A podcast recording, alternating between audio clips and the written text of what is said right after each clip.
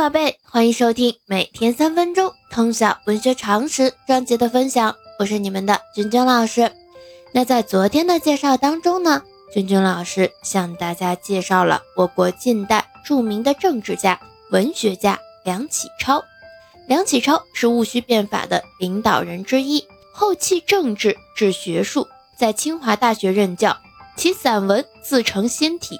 对晚清文体改革和五四白话文运动影响很大。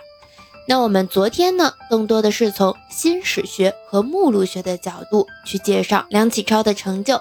那今天呢，我们重点从图书馆学以及文学方面的成就来介绍梁启超。那我们现在就开始今天的分享吧。梁启超对图书馆学有独到的见识。他认为应该建设中国的图书馆学，以现代西方的图书馆学理论施之于中国传统目录学的改造，即是目录学的科学化。他积极倡导图书馆事业。民国十一年发起建立松坡图书馆，出任馆长。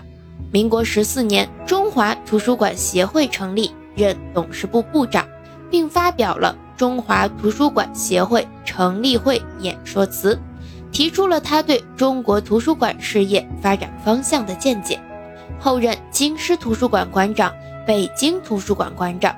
他欲编纂《中国图书大词典》，相当于中国图书古今总志，做古今典册总汇之目录。可惜未完成，他就离开人世了。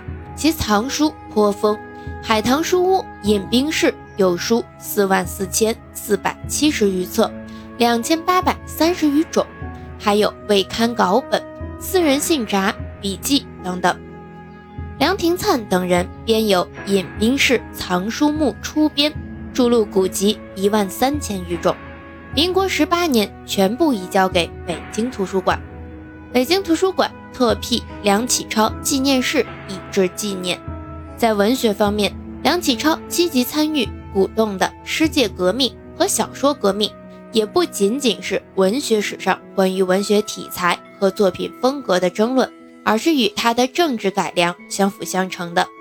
梁启超的文章风格世称新文体，这种带有测试文学风格的新文体，成为五四以前最受欢迎、模仿者最多的文体，而且至今仍然值得学习和研究。梁启超被公认为是清末优秀的学者，中国历史上一位百科全书式的人物，而且是一位能够在退出政治舞台后，仍然在学术上取得巨大成就的少有人物。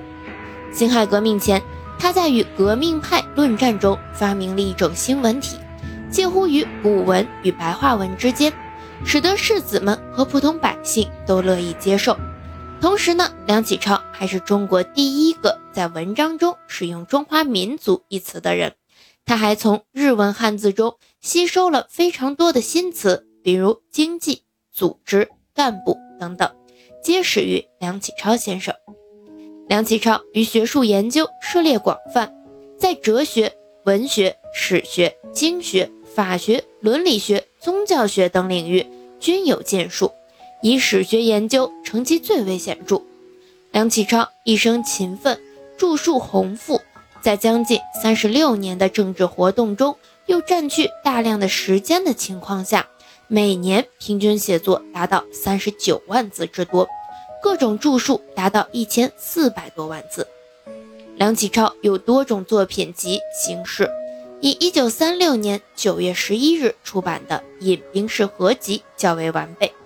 引兵式合集计一百四十八卷，一千余万字。一九零一年至一九零二年，先后撰写了《中国史序论》和《新史学》，批判封建史学，发动史学革命。欧洲归来以后，主要精力从事文化教育和学术研究活动，研究重点为先秦诸子、清代学术、史学和佛学，指导范围为诸子。中国佛学史、宋元明学术史、清代学术史、中国文学、中国哲学史、中国史、史学研究法、儒家哲学、东西交流史等等。这期间著有《清代学术概论》《墨子学案《中国历史研究法》《中国近三百年学术史》《情圣杜甫序言研究》《先秦政治思想史》《中国文化史》《变法通义》等等。